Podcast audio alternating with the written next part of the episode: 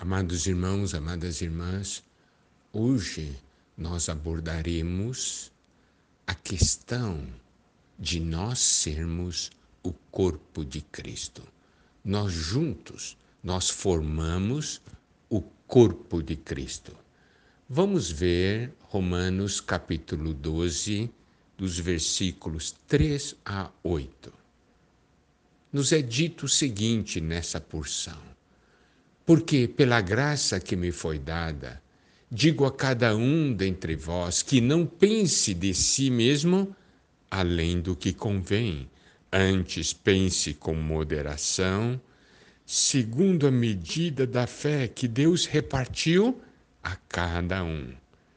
Porque assim como num só corpo temos muitos membros, mas nem todos os membros têm a mesma função, assim também nós, conquanto muitos, somos um só corpo em Cristo e membros uns dos outros, tendo, porém, diferentes dons, segundo a graça que nos foi dada, se profecia, seja segundo a proporção da fé, se ministério, dediquemo-nos ao ministério, ou o que ensina, esmere-se no fazê-lo, ou o que exorta, faça-o com dedicação, o que contribui, com liberalidade, o que preside com diligência, quem exerce misericórdia com alegria. Olha só que porção maravilhosa. Nós estamos falando desse tema até que todos cheguemos, mostrando que além de ter uma vida cristã individual, nós necessitamos de uma vida cristã coletiva. Nós estamos vendo agora que juntos nós somos o corpo de Cristo. E essa porção de Romanos 12 nos traz muitos assuntos práticos.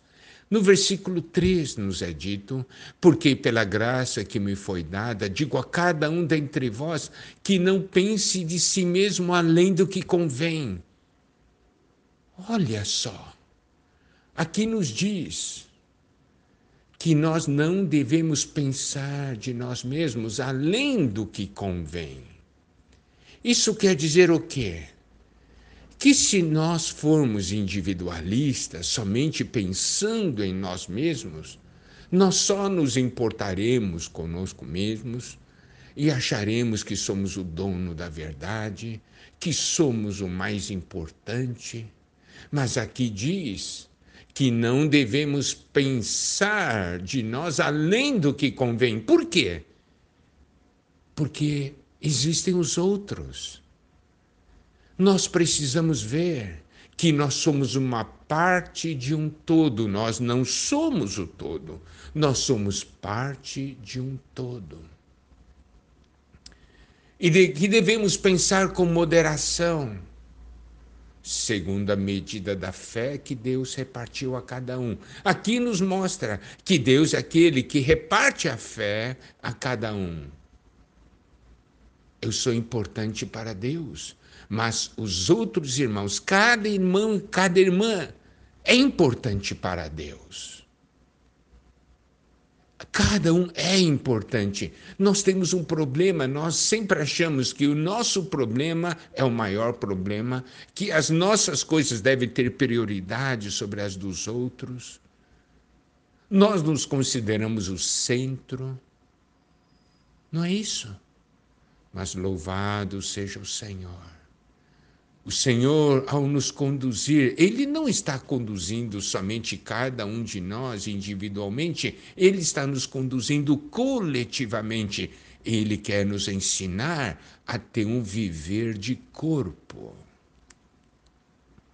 A meta é até que todos cheguemos. Não é até que você chegue ou até que eu chegue, mas que nós cheguemos juntos, ajudando um ao outro. Deus é um Deus que reparte, que dá uma função para cada um. Nós não somos o todo, nós precisamos da porção um do outro. Isso está muito claro no versículo 4.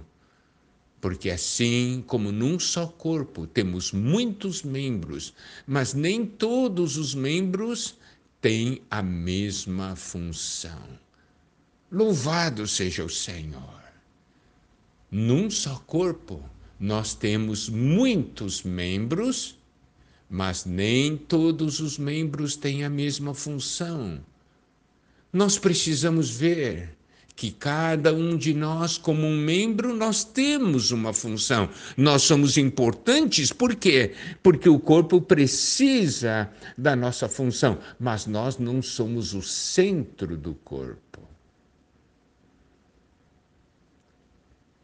Assim como eu sou importante, os demais irmãos também são importantes.